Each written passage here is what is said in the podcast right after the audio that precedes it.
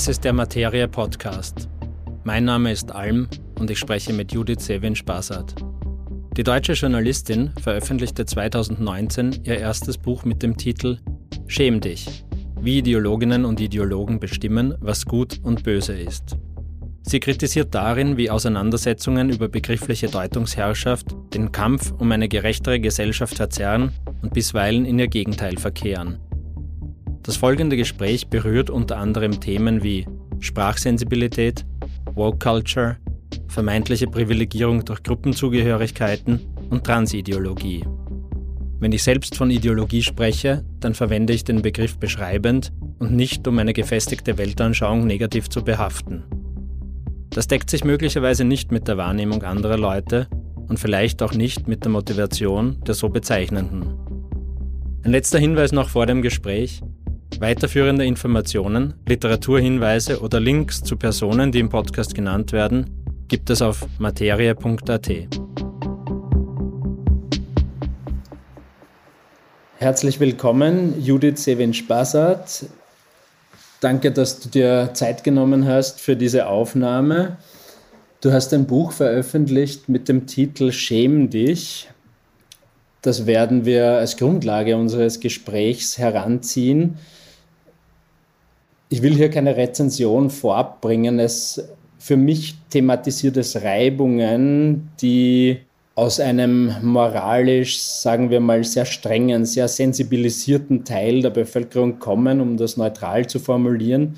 Hier geht es um Formen der Ausdrucksfreiheit, die Widerspruch erzeugen. Da sind Schlagworte dabei wie Cancel Culture, da ist Transideologie, Gendering dabei. Was sind die großen Thesen in deinem Buch, dessen Veröffentlichung schon einige Zeit zurückliegt und ist es nach wie vor aktuell, beziehungsweise wenn sich etwas geändert hat, was hätte sich denn geändert? Also das Buch wird meiner Meinung nach immer aktueller, weil wir jetzt in Deutschland eine neue Regierung haben, ähm, die Ampelparteien, die sich in dieser Thematik Diversity, Gleichstellung, Kampf gegen Rassismus, Kampf gegen Sexismus sehr klar positionieren und sich dabei eben auf genau die Theorien stützen und die vermeintliche Wissenschaft, die ich in dem Buch kritisiere. Also es geht in dem Buch um die Social Justice Disziplin. Ich versuche das auch so ein bisschen zu erklären, ähm, wo überhaupt die Ursprünge liegen in dieser meiner Meinung nach Ideologie. Und zwar geht es um Social Justice Disziplin oder um die Woke-Bewegung. Also das sind äh, Wissenschaften aus den USA kommt, wie zum Beispiel die Gender Studies oder die Postcolonial Studies, die eigentlich nicht mehr Wissenschaft machen, nicht mehr beschreiben, was in der Gesellschaft vor sich geht, sondern moralische Prämissen erstellt haben. Die Welt sehr einfach sehen, die Welt in sehr zwei einfache Kategorien aufteilen, einmal in Unterdrücker und Unterdrückte. Einmal gibt es den eurozentristischen Westen, in dem der Kolonialismus bis heute noch schlummert und den gesamten Orient. Und diese Zweiteilung hat man eben überall. Jetzt werde ich ein bisschen theoretisch und ein bisschen abstrakt, ähm, aber ich will, ich will den Ursprung noch mal erklären. Also man hat heutzutage auch in der Politik und vor allem an Bildungsinstitutionen ähm, den Reflex, Menschen nach ihrer Hautfarbe einzuteilen und sie eben in Unterdrücker und Unterdrückte einzuteilen. Was dann darin mündet, eines der Beispiele, mit dem ich das Buch begonnen habe, sind Antirassismus-Seminare in denen man tatsächlich Menschen nach Hautfarbe aufteilt und dann äh, eben diese ideologische Ansicht hat, die aus den Unis kommt, dass weiße Rassismus überhaupt nicht selber erkennen können, sondern sie an so etwas wie einer kolonialen Erbsünde leiden und man ihnen ihren inneren unbewussten Rassismus erst vorspiegeln muss. Und das geschieht dann, indem man weißen Menschen Leid zufügt, sie auffordert, sich auf den Boden zu setzen, sie demütigt und sie beschimpft. Und das ist wirklich ein Seminar, das vom ZDF aufgenommen worden ist, begleitet worden ist und von mehreren Medien dann als eine besonders progressive Errungenschaft dargestellt worden ist, wie wir zu einer gerechteren Welt kommen. Und ich habe mich, das war dann auch die Motivation, das Buch zu schreiben, gefragt, wie kann sowas sein? Also wie können wir in Deutschland ähm, solche totalitären und im Kern rassistischen Methoden anwenden, um Rassismus zu bekämpfen? Weil es ist ja de facto dann Rassismus. Nehmen die Teilnehmer und Teilnehmerinnen dieser Veranstaltungen diese, diese Dinge überhaupt ernst? Also bringt das die gewünschten Verhaltens- und Einstellungsänderungen mit sich, die von den Propagandisten dieser Methode erwirkt werden wollen? Ja, also ich denke schon. Also das Ziel der Critical Race Theory, die ja da ein bisschen, dahinter steht, das ist ähm, eine vermeintlich wissenschaftliche Theorie, die versucht, Ausgrenzungen von Schwarzen in der Gesellschaft, vor allem in den USA, zu analysieren. Und die haben da schon einen sehr konkreten Lösungsansatz, wenn man sich zum Beispiel eine der Koryphäen, Robin DiAngelo, ansieht. Ähm, die sagt wirklich, weiße Menschen sollten in Demut leben. Sie, sie sollten sich die spezielle Literatur aus der Wokenbewegung aneignen, sie sollten nur bestimmte Bücher lesen und sie sollten sich die ganze Zeit wie, wie, wie so eine Erbsünde ähm, sich für ihre Hautfarbe schämen. Deswegen auch der Titel des Buches Schäm dich. Und das wird, wird erreicht. Also es gibt ein Buch von Tuboka Oget, das heißt Exit Racism.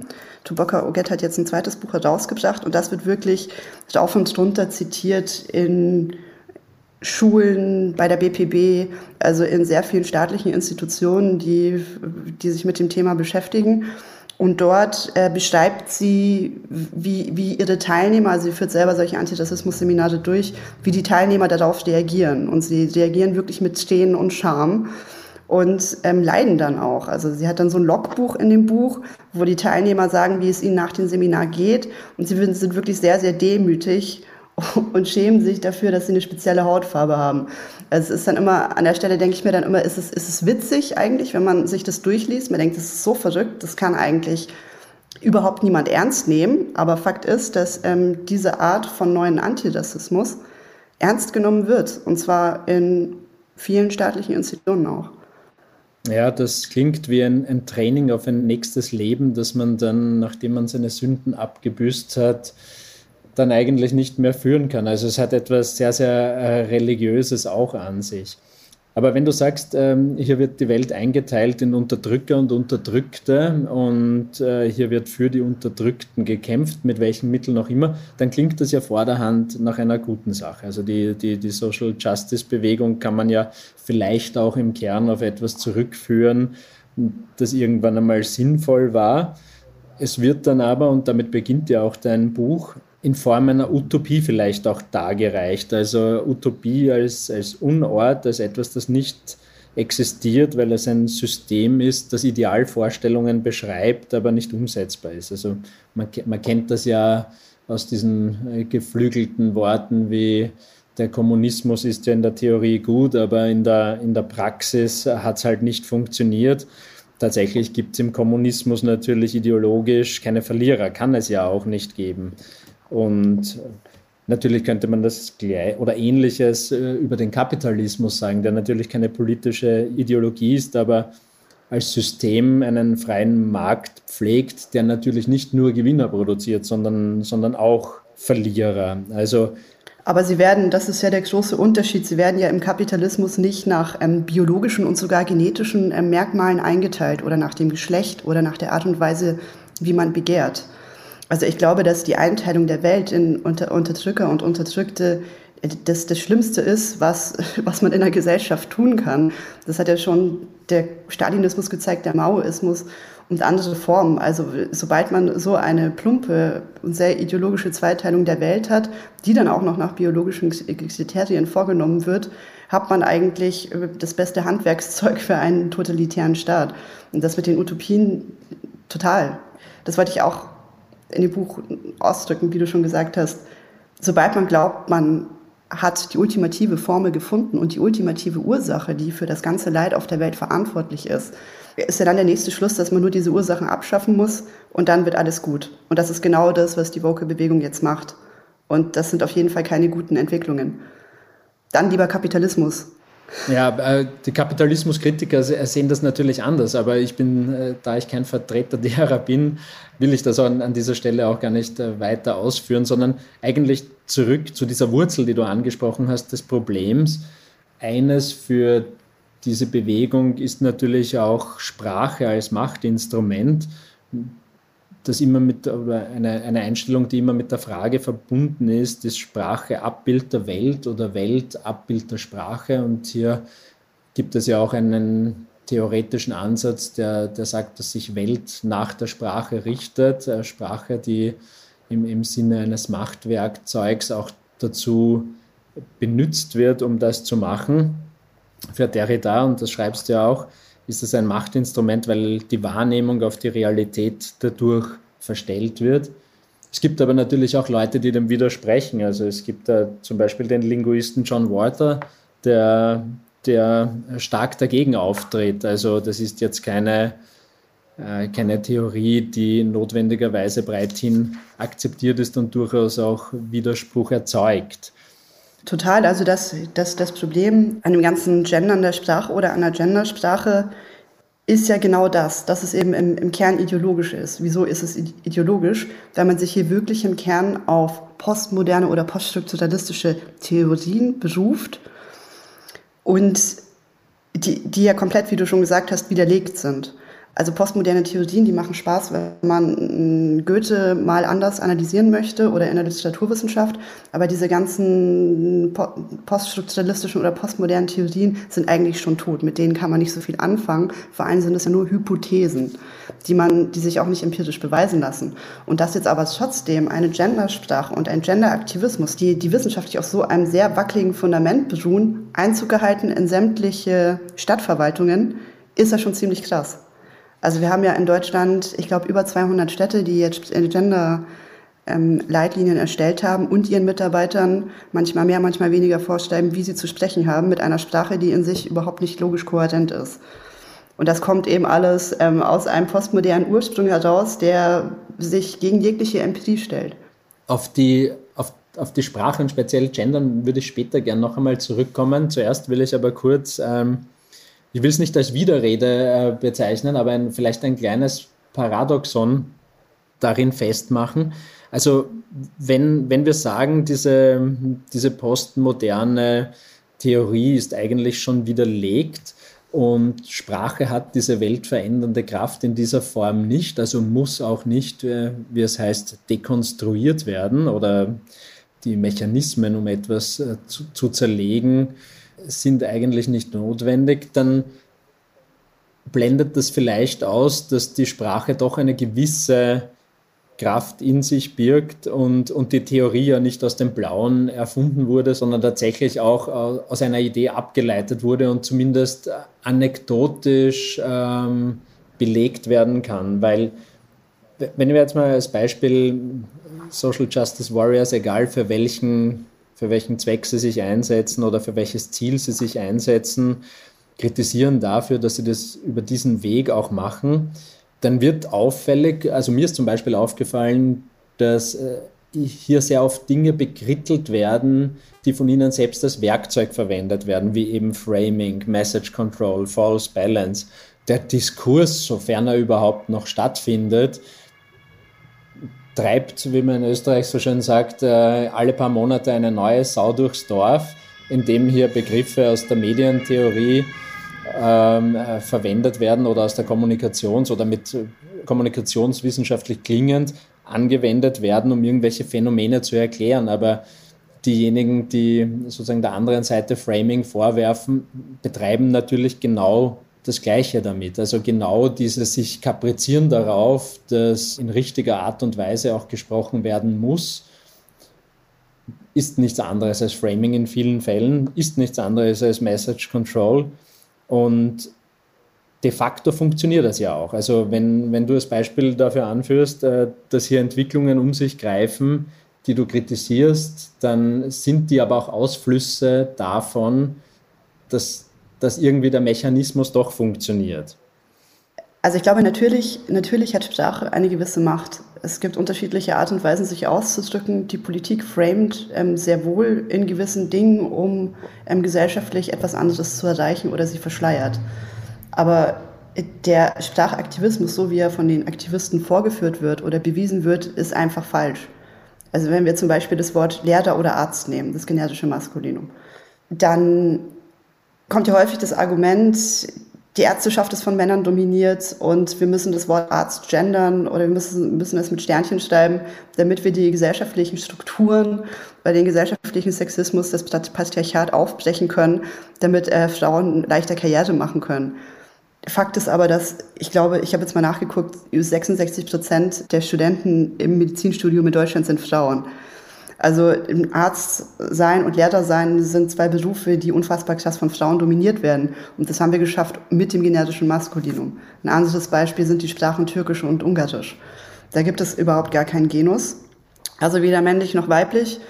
Und nach dieser Logik, dass wenn wir Geschlechtlichkeit in der Sprache abschaffen, so wie es ja immer mehr gefordert wird, nicht nur von Fernsehen und Rundfunk, sondern auch in den Städteverwaltungen, dass wir dann in eine gerechte Welt steuern und wir dann den Sexismus bekämpfen können, stimmt ja nicht, weil zu, vor allem die Türkei und auch Ungarn jetzt nicht gerade dafür bekannt sind, dass sie ähm, besonders gegen Sexismus achten, ganz im Gegenteil. Es, es blendet auf jeden Fall aus, dass es mehr Faktoren gibt als nur die Sprache. Und widerlegt natürlich auch nach dieser Logik, was du sagst, dass die Sprache dafür verantwortlich wäre und im Umkehrschluss, dass eine Änderung der Sprache auch die strukturelle Änderung, ähm, auch ein Wort, das sehr gerne gebraucht wird, dort tatsächlich sich dann wie von Geisterhand äh, beziehungsweise wie durch sprachliche Magie selbst einstellt. Also ist ja, es ist Sprachmagie, ein, total. Ja. Oder dass wir Rassismus bekämpfen könnten, indem wir das N-Wort nicht mehr sagen. Das ist ja auch so eine Sache. Natürlich muss man gucken, in welchen, in welchen Wörtern, aber das hat ja auch so eine Sprachmagie. Also man darf das Wort ähm, nicht mehr sagen, weil man dann Angst hat, ähm, weiß ich, es passiert irgendwas Schlimmes in der, in der Öffentlichkeit.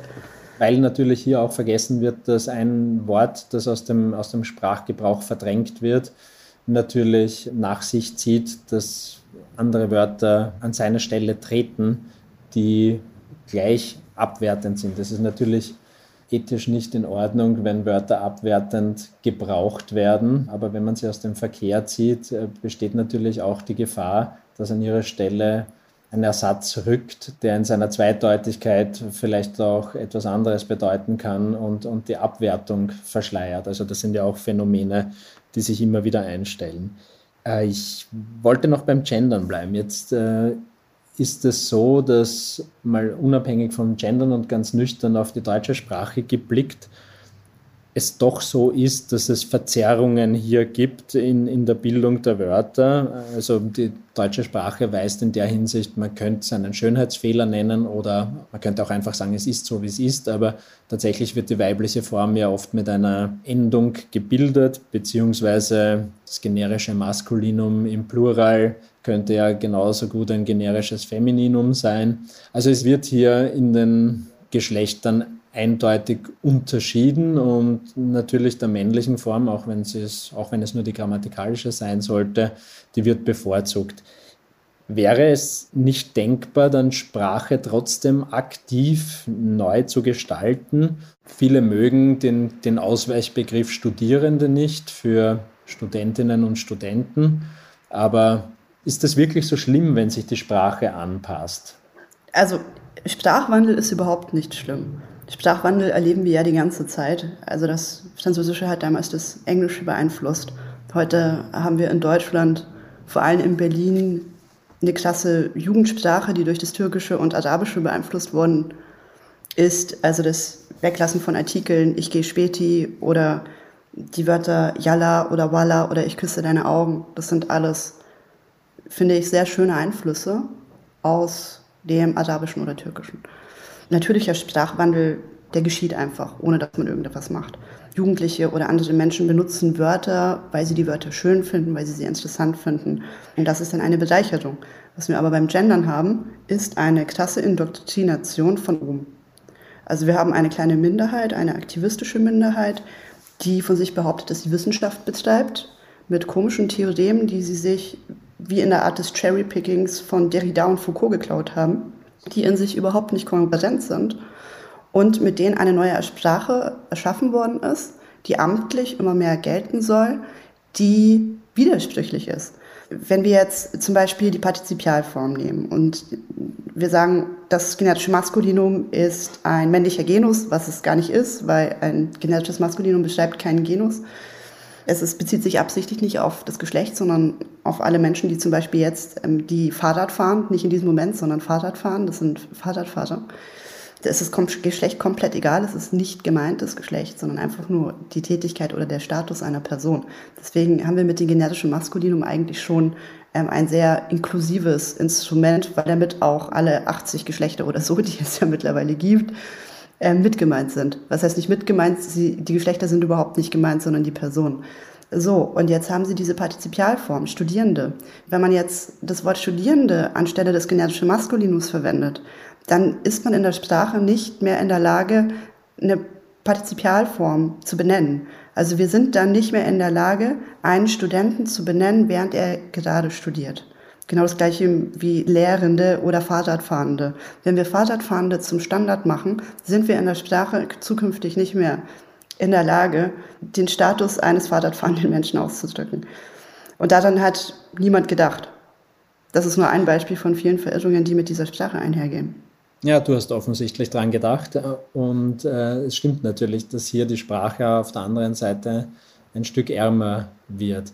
Was ich sehr, sehr stark beobachte, ist es hier, dass diese Auseinandersetzung um die Sprache sehr, sehr stark äh, polarisiert und dass hier diese Entwicklungen relativ unentspannt gesehen werden von beiden Seiten. Ja, aber man muss, man muss sich immer wieder vor Augen führen. Ich glaube, es gab jetzt in den, in den letzten zwei oder drei Jahren ein paar Studien, ich glaube vier oder fünf, repräsentative Studien, in denen die Bevölkerung gefragt worden ist, was halten Sie vom Gendern der Sprache? Und eine signifikante Mehrheit lehnt das ab. Also der größte Teil der Bevölkerung möchte nicht gendern. Aber trotzdem bezahlen wir dann Journalisten, also gibt es den öffentlich-rechtlichen Rundfunk mit seinen Sendern, die da wirklich einen ganz klassen Sprachaktivismus betreiben, sich öffentlich äußern und diejenigen, die nicht gendern, als Konservative, als Reaktionäre, als ewig Gestrige dann abstempeln. Und sich aber dann als die Progressiven, wenn sie dann äh, so komische Sprachpausen wie StudentInnen machen. Also da verball, und wir müssen das auch noch bezahlen durch eine Zwangsabgabe in Deutschland. Also da geht meiner Meinung nach einiges schief und hier merkt man dann auch, dass es sich um eine Ideologie handelt. Nur eine Ideologie, die sich wirklich ganz fundamental im Denken oder in den Köpfen der Leute festgesetzt hat, ist in der Lage, so gegen den Willen der Bevölkerung vorzugehen und sie so zu bevormunden. Der Begriff der Bevormundung, also wenn ich sage, den lasse ich nur dann gelten, dann meine ich natürlich nicht, dass ich in der Lage bin, hier etwas gelten zu lassen oder nicht gelten zu lassen, aber den verstehe ich dann im Prinzip so, dass die öffentlich-rechtlichen natürlich hier über eine sehr besondere Stellung im Medienmarkt verfügen, die natürlich ein besonderes Maß an Neutralität, Objektivität und vor allem mit Neutralität meine ich ideologischer Neutralität nach sich ziehen sollte.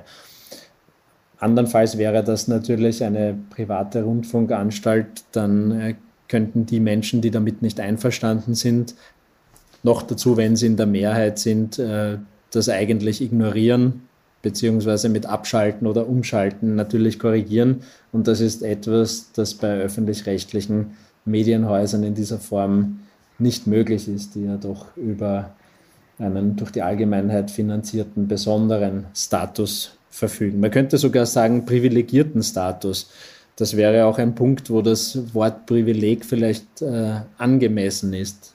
Du schreibst in deinem Buch, auch über Privilegien, speziell über die weißen Privilegien. Der Begriff Privileg, der löst auch bei mir großen Widerstand aus, weil ich verstehe Privileg sehr stark im Sinn seiner Definition als gesetzlich gewährleistetes Sonderrecht bzw. Bevorzugung, ein Vorrecht, das einer Gruppe oder Individuen zusteht. Und ich verstehe nicht so ganz, warum ich als ich will mir diese Zuschreibungen auch nicht sehr gerne geben. Als weißer Mann. Ja, als weißer, cis, hetero, alter ja, Mann, weil schon über 45 natürlich. Also ich verstehe nicht so recht, worin meine Privilegien bestehen, wenn doch niemand meine individuelle oder nur sehr wenige Menschen meine individuelle Lebensgeschichte kennen und nicht wissen können, ob ich jemals in irgendeiner Form privilegiert war oder nicht. Oder auch nur in irgendeiner Art und Weise E-, egal ob wirtschaftlich, sozial oder sonst bevorzugt. Ja. Ja, hier sieht man ja die Gefahr, die von dieser Bewegung ausgeht. Und vor allem die Gefahr, wenn diese Bewegung dann auch noch die Politik beeinflusst. Weil hier das Leid und die Ungerechtigkeiten immer nur und immer nur bis zum Geht nicht mehr auf die Hautfarbe reduziert werden. Also das ist ähm, so eine plumpe Gesellschaftsanalyse, dass man es kaum aushält, wirklich. Weil wenn man sich anguckt, und da ist wirklich die Empirie, also es gibt ja diese Studien, es gibt ja die soziologischen Studien, die sich angucken, wer sind die Schwächsten in der Gesellschaft, wie geht es den Migranten, wieso bleiben die hinten dran, wieso verdienen sie weniger, was ist mit dem Gender Pay Gap und so weiter. Die ganzen Studien existieren und die sprechen eine sehr klare Sprache. In der westlichen Welt sind diejenigen nicht privilegiert, die einen geringen sozialen Status haben und die an Bildungsarmut leiden. Es ist ein Schichtproblem. Eine schwarze Person, die Rassismus erfährt, aber reiche Eltern hat, gebildete Eltern hat, wird es sehr, sehr, sehr viel besser gehen als ein weißer Sohn von einer Hartz-IV-Familie. Das ist einfach Fakt. Und äh, auf, auf diesen Fakt wird überhaupt gar nicht eingegangen von Seiten der Woken-Aktivisten und dann teilweise auch nicht von Seiten der Politik. Und das ist ja super gefährlich. Was du beschreibst, ist eigentlich die Diskursverweigerung über Fakten, beziehungsweise es müssen ja nicht einmal noch Fakten sein, äh, sondern es ist eine Diskursverweigerung über zu erhebende, auftretende oder festgestellte Fakten auch zukünftig diskutieren zu wollen.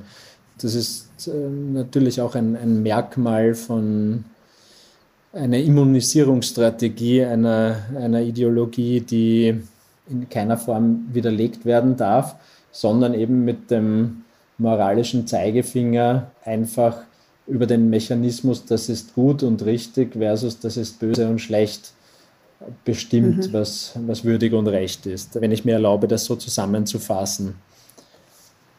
Ja, total. Vielleicht würde ich dann noch einmal zurückkommen auf tatsächlich bestehende Ungerechtigkeiten, auch wie jetzt angesprochen, die sich aus sozialer Schichtung ergeben können.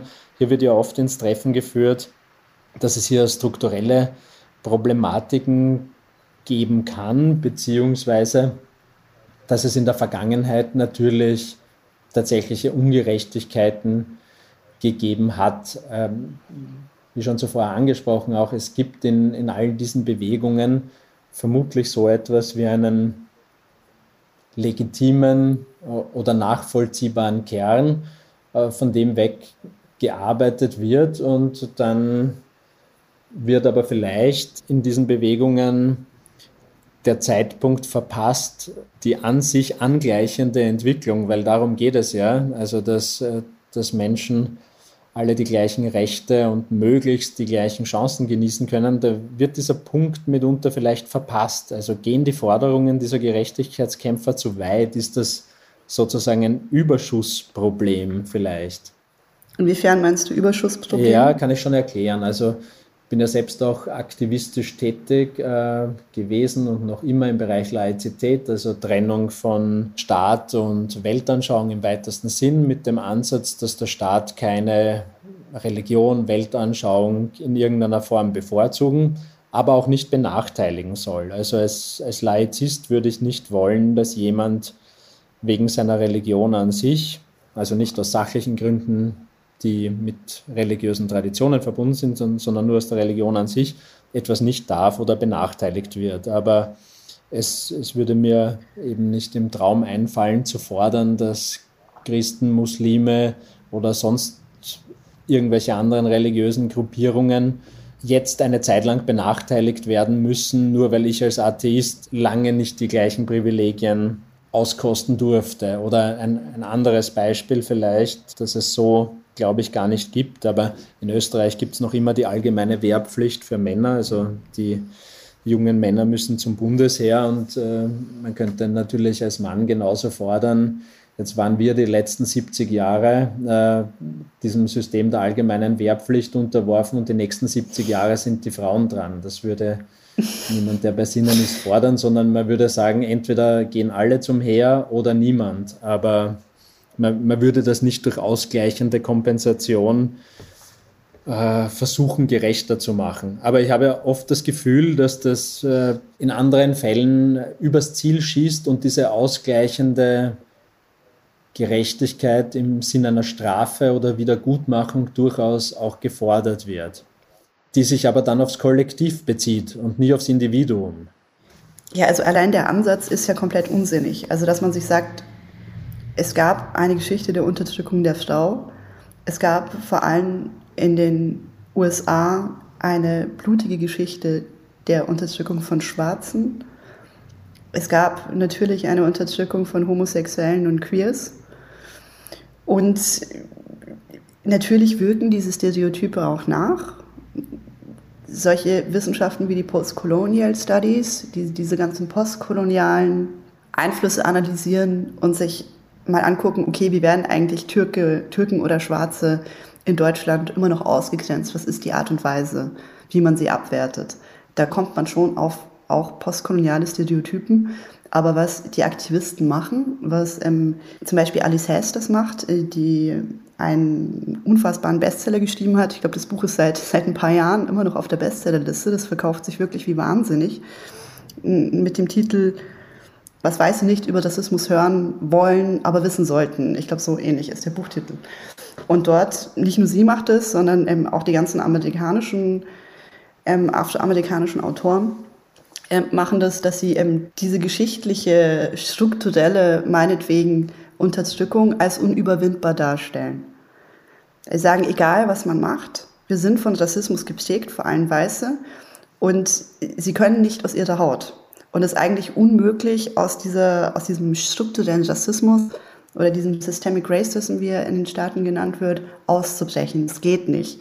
Das geht nur, indem ähm, Weiße oder auch Männer oder auch Heterosexuelle sich ganz spezielle Verhaltensweisen der Demut aneignen, damit wir besser mit diesem Rassismus leben können. Es geht so weit, dass wir ähm, die deutsche Schulbuchforschung haben. Es gibt das Georg Eckert Institut. Dort werden Aufsätze veröffentlicht über Schulbücher, Forschungsaufsätze. Und da habe ich einen Aufsatz gefunden, in dem genau das steht. Da steht, alle Lehrer sind rassistisch, alle Schulbücher sind rassistisch. Und wir können das gar nicht anders machen. Ähm, und jetzt müssen wir irgendwie mit diesem Rassismus leben.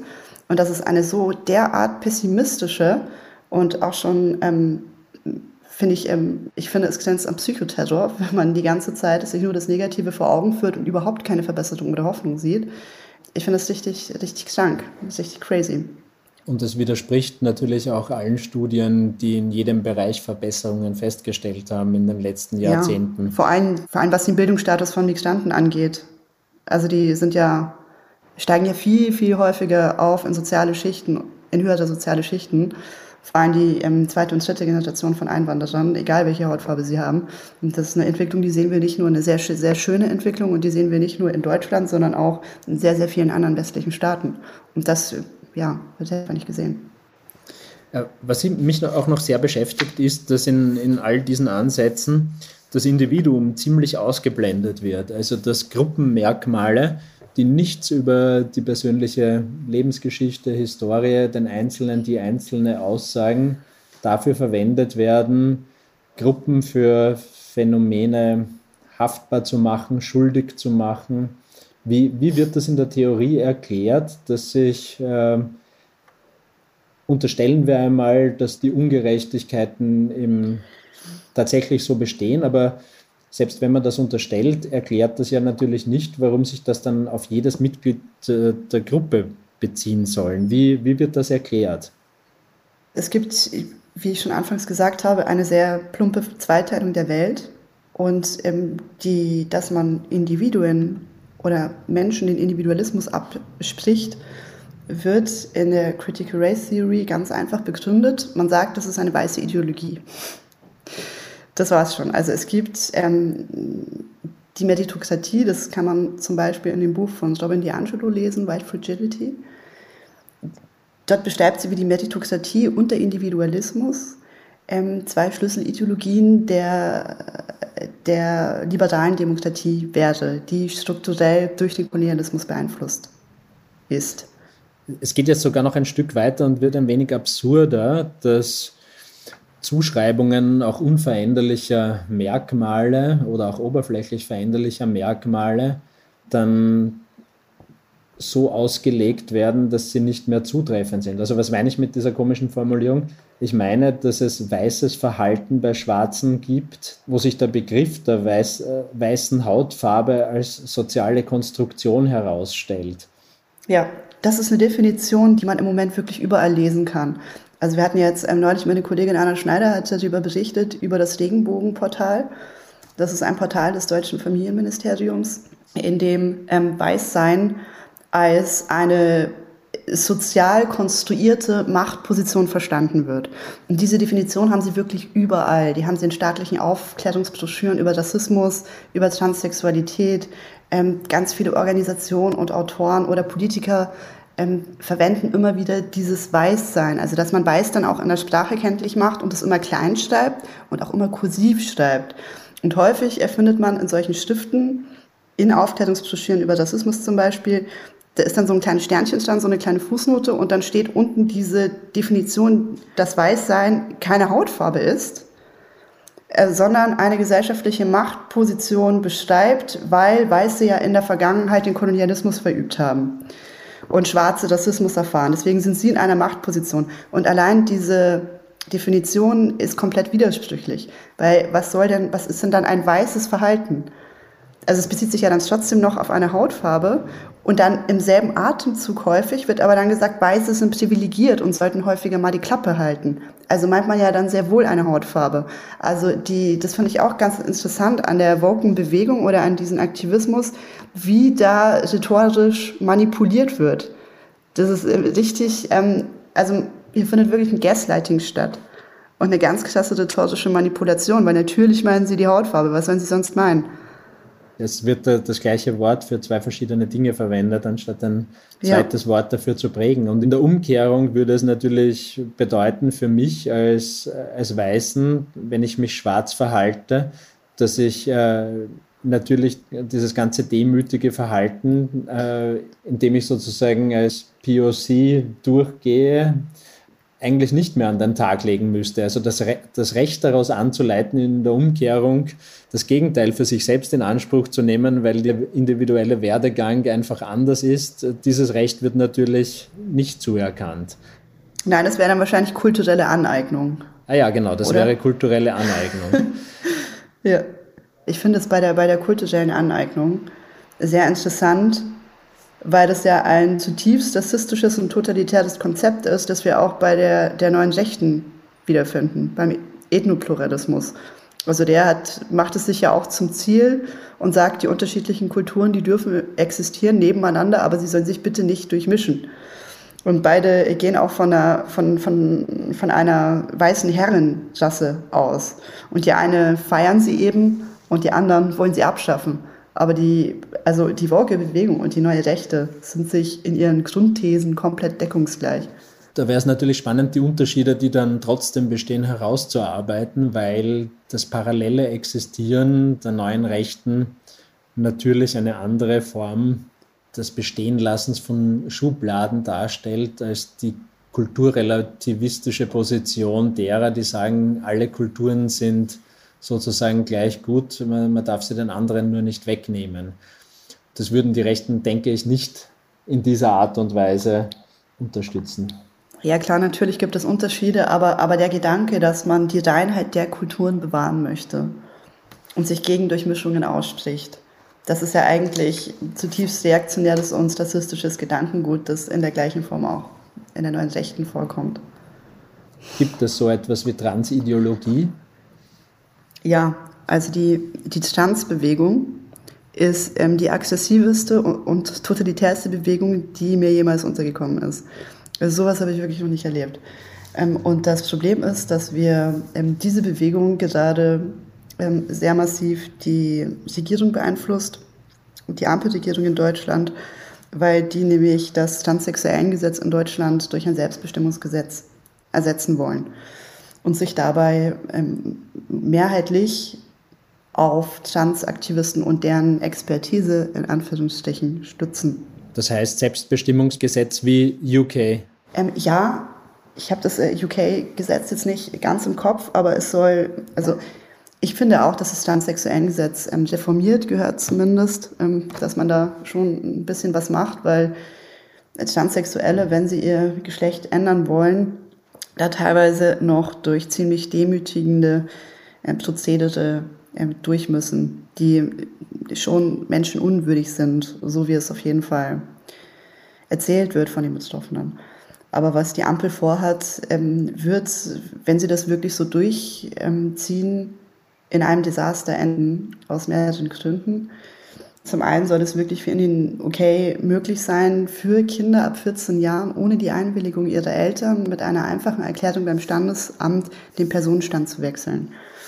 Und was noch viel problematischer ist, dass die Kinder ab dem 14. Lebensjahr nicht nur das machen können, also sagen können, ich bin ein Junge, aber ich fühle mich als Frau, sondern sie sollen auch ohne die Einwilligung ihrer Eltern Hormonbehandlungen bekommen und Pubertätsblocker. Also Pubertätsblocker sind ähm, Medikamente, hormonelle oder Hormone, die ein vorpubertäres Kind bekommt, damit die Pubertät nicht einsetzt. Das macht man bei Kindern, die nicht wissen, die irritiert sind von ihrem eigenen Körper und nicht wissen, in welchem Geschlecht sie eigentlich leben möchten. Aber das Problem ist, dass die Pubertätsblocker richtig krass umstritten sind, weil es Studien gibt, die irreversible Schäden belegen, wie zum Beispiel Schäden in der Gehirnstruktur, in der Knochenstruktur. Und was auch noch ähm, der Fall ist, dass wenn eine Personenstandsänderung durchgeführt worden ist oder wenn die Kinder sogar Hormone nehmen, ist die Wahrscheinlichkeit groß, dass die Kinder sich dann später wirklich operieren lassen. Ich glaube, die, die sind dann bei 90 Prozent oder so. Und, und das ist natürlich ein Problem, weil man immer mehr ähm, Detransitioner hat, also Menschen, die sich dann wieder umwandeln lassen. Ich nehme mal an, du hast, dir ist bekannt oder du hast gelesen das Buch von Helen Joyce, Trans. Da ist das sehr, sehr ausführlich beschrieben. Also die Journalistin vom Economist hat ein relativ gutes Buch zu diesem Thema geschrieben und erklärt auch die verschiedenen negativen Phänomene, die damit äh, einhergehen. Und es ist auch eine sehr differenzierte Sicht auf das Thema, weil es natürlich Transsexuelle gibt, die entsprechende Therapien, und ich spreche jetzt von Erwachsenen, und, und Operationen auch vornehmen. Aber dann gibt es natürlich auch die Selbstbestimmung, die ganz oberflächlich passiert und eben dazu führt, dass biologische Männer an Sportbewerben teilnehmen mit allen ihren biologischen ja. Vorteilen, ja. beziehungsweise natürlich auch in Gefängnissen, dann in Frauengefängnissen landen und dort äh, bis hin zu mit inhaftierten Vergewaltigung. Vergewaltigungen ja. durchführen. Ja. Also diese Problematiken sind beschrieben und, und sind, weisen natürlich ganz evidente und ohne viel nachzudenken nachvollziehbare Fehlentwicklungen auf.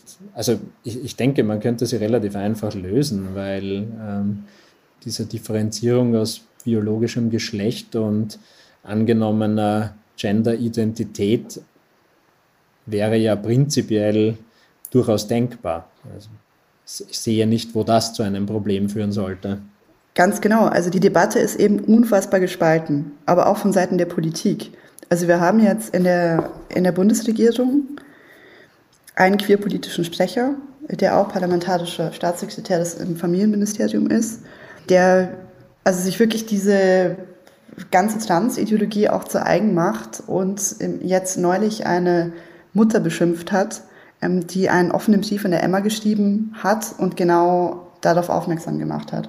Also sie hat den queerpolitischen Sprecher gebeten, dass er auch auf die ganzen negativen Dinge, die mit einer Reform des transsexuellen Gesetzes einhergehen könnten, dass er sich auch darum Sorgen macht. Und der hat dann auf Instagram diese Frau als bürgerlichen Fascho beschimpft. Das muss man sich mhm. mal vorstellen, dass eine, dass eine Person, die Teil der Regierung ist, so auf die Sorgen von Kritikern eingeht.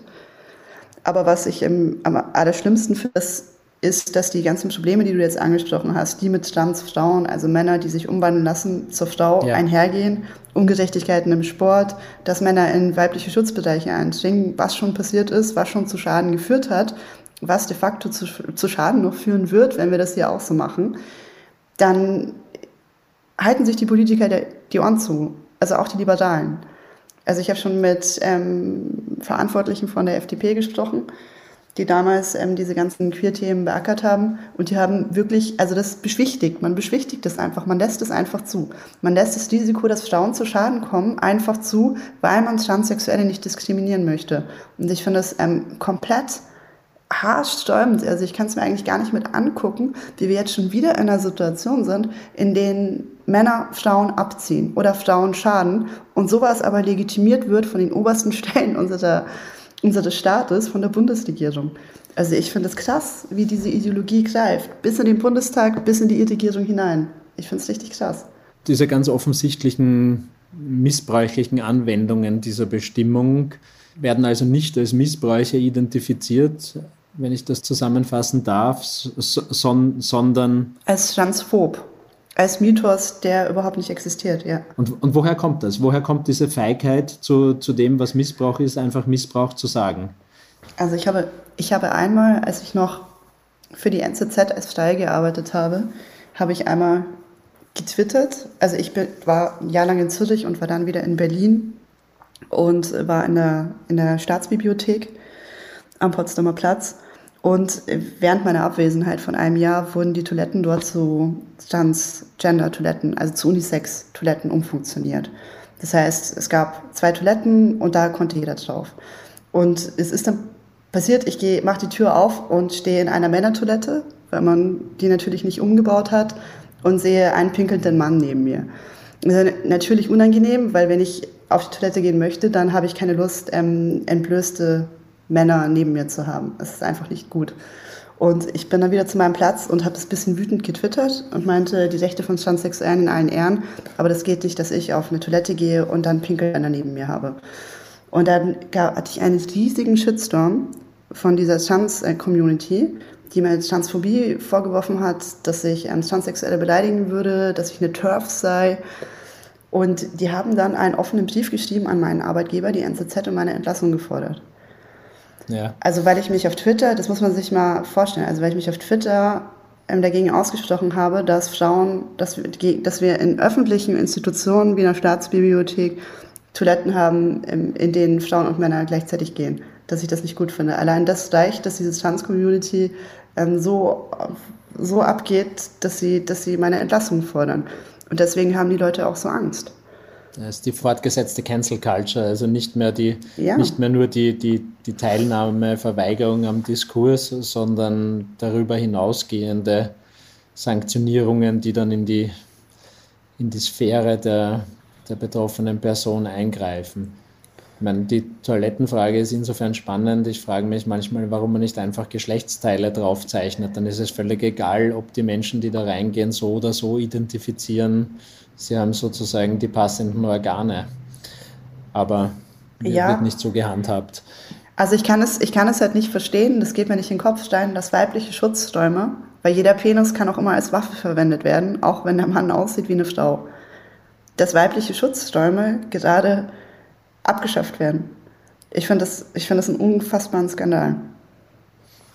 Vielleicht, vielleicht letztes Thema, das uns da ein bisschen zur, zur Meinungsfreiheit insgesamt und ein bisschen Twitter führt in der aktuellen Situation. Sie, siehst du die Meinungsfreiheit an sich in irgendeiner Form in Gefahr? Weil die, meine Wahrnehmung ist, dass das auf der einen Seite es kommt sehr oft natürlich von rechter Seite ein bisschen hochgejazzt wird, Meinungsfreiheit in Gefahr, äh, von linker Seite sehr gerne beschwichtigt wird oder von woker Seite sehr gerne beschwichtigt wird, im Sinn von verkürzt, Faschismus ist keine Meinung. Also es heißt natürlich, heißt natürlich konkret, dass manche Sachen nicht mehr in der Öffentlichkeit mit in der Meinungsfreiheit gedeckt werden. Wie, wie ist da deine Wahrnehmung dazu? Also ich würde, ich würde da gut differenzieren. Wie du schon gesagt hast, von, von rechter Seite oder sagen wir mal von der Wutbürgerseite heißt es ja häufig, man darf, man kann auch gar keine guten Nachrichten mehr lesen oder es gibt keine Meinungsfreiheit, was de facto nicht stimmt. Also wir haben natürlich linke Zeitungen in Deutschland oder auch in Österreich im deutschsprachigen Raum. Und es gibt aber immer noch ähm, unterschiedliche Blogs. Es gibt Bild, Welt, es gibt die NZZ, die eher ähm, ein bisschen auf der politisch rechteren Seite stehen oder eher konservativ, bürgerlich oder liberal unterwegs sind.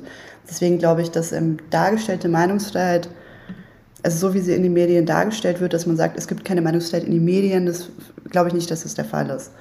Aber was ich schon sehe, vor allem wenn ich für meine Artikel recherchiert habe und mit Menschen geredet habe, die mit dieser, diesem Woken-Aktivismus in Kontakt waren oder die sagen, es geht mir nicht gut damit oder es beeinflusst meine Institution auf eine Weise, die nicht gut ist, war diese unfassbare Angst von den Leuten. Also das ist mir wirklich häufig begegnet, dass ich ähm, mit irgendeinem Sprecher von der Institution XY geredet habe und er meinte, die haben alle Angst.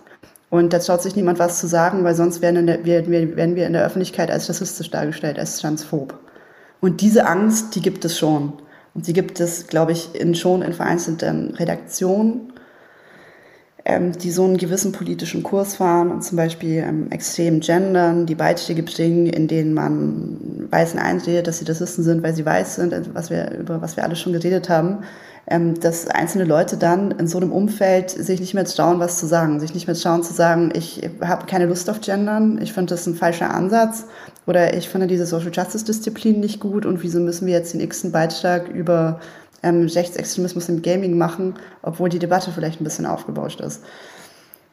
Oder auch an Schulen oder auch an Universitäten, vor allem an Universitäten, wo diese, diese Disziplinen ja sehr ähm, entstehen oder ausgebaut werden. Das sehe ich schon. Das sehe ich schon als ein Problem. Und da sprechen ja auch die, die, die letzten Studien, ähm, die letzten Umfragen für sich.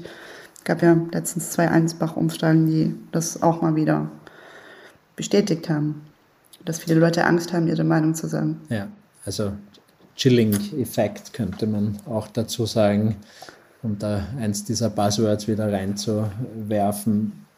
Klarerweise gibt es keine rechtliche Einschränkung, also die Sanktionierung läuft nicht auf einer, auf einer rechtlichen Ebene. Da gibt es natürlich Einschränkungen der, der Meinungsfreiheit, die uns bekannt sind, von der Verleumdung bis zur Verhetzung.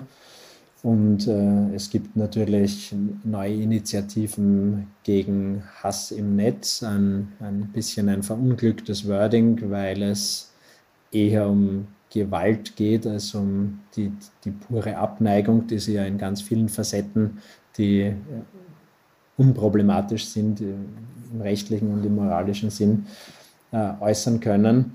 Diese Cancel Culture existiert natürlich und äh, ja, jetzt äh, gibt es mit, mit Twitter eben eine Plattform, die gerade aktuell und mal sehen, wann dieser Podcast wieder gehört wird und was sich bis dahin entwickelt hat, aber gerade interessant ist, weil eben Elon Musk Twitter übernehmen will, was ja noch nicht durch ist und hier de, dieser Plattform eine zu, zu noch mehr Meinungsfreiheit verhelfen will. Hast du da eine spezielle Sicht auf dieses Thema? Ja, also ich finde, ich, ich, ich finde es ziemlich gut, dass Elon Musk Twitter gekauft hat aus mehreren Gründen. Also der eine ist, dass es eigentlich unfassbar absurd ist, dass eine Person so reich sein kann, dass sie einfach sagt, okay, ich kaufe jetzt mal Twitter. das ist ein ziemlich, ziemlich cooler, cooler Move. Und der andere war, waren die, die, die Reaktionen vor allem aus dem eher linken Milieu oder aus der Woken Bubble, die ja auf Twitter auch sehr unterwegs ist und da finde ich meiner Meinung nach schon Meinungen meldet als rechts- oder rechtsextrem diffamiert, die nicht rechts- oder rechtsextrem sind. Du, du findest das gut, weil es eine, eine Provokation, also eine Disruption vielmehr ist, die, ja. die natürlich viele Mechanismen im, im öffentlichen Diskurs auch aufzeigt. Also wie darauf reagiert genau. wird, ja. welche Situationen sich einstellen, wenn Menschen auf Twitter bleiben, die eigentlich dann die neue Organisationsform, die, die da anvisiert wird, ablehnen. Genau, also es gab, ich fand es, ich fand, nachdem, nachdem die Nachricht ähm, publik geworden ist, dass Musk Twitter kauft oder gekauft hat, war es einfach herrlich. Also ich fand, ich fand die Reaktion aus der Balkenblase wirklich sehr, sehr witzig. Das war eine Virial satierte, weil sie sich eben selbst so sehr widersprochen haben. Also sie sind ja eigentlich selbst ähm, sehr ähm, für Cancel Culture und sind sehr stolz darauf, dass sie gewisse Dinge boykottieren. Also man liest dann kein J.K. Rowling mehr und guckt sich nicht mehr Harry Potter an, weil ähm, J.K. Rowling ist ja transfeindlich und dann wollen die aber, dass andere das auch so machen und dass der Film am besten abgeschafft wird. Also die haben dann so eine super Moral, aber es würde dann niemals so weit gehen, dass sie ähm, ihren Twitter-Account löschen. Also müssen sie da mit dieser kognitiven Dissonanz leben. Das fand ich, das, und ich war auch eine gewisse Schadenfreude mit dabei.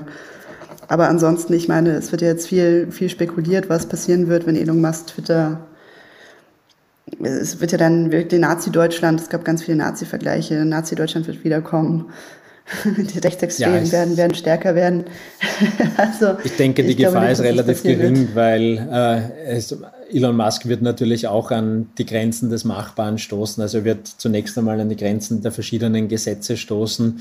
Und es gibt natürlich, also ich weiß nicht, ob du mir da zustimmst, es gibt natürlich einen großen Graubereich an Kommunikation, die zwar rechtlich erlaubt ist, aber ethisch mehr als fragwürdig ist.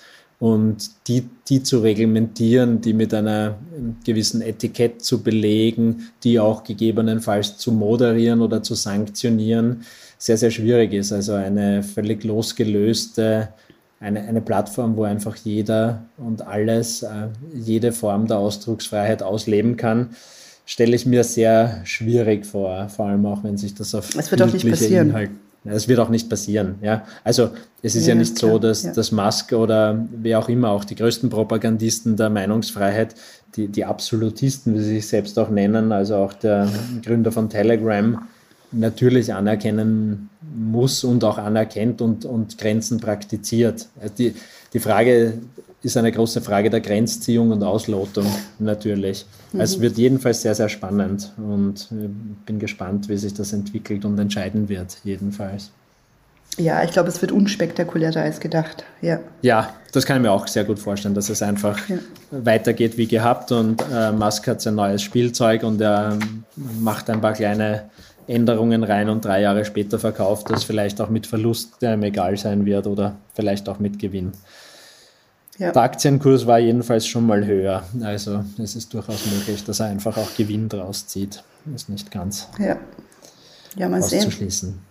Naja, ich denke, wir sind so ziemlich am Ende. Dank, danke, Judith, dass du dabei warst bei diesem Podcast. Ja, sehr gerne. Vielen Dank. Es hat mich sehr gefreut. Weiterführende Informationen, Literaturhinweise oder Links zu Personen, die im Podcast genannt werden, gibt es auf materie.at.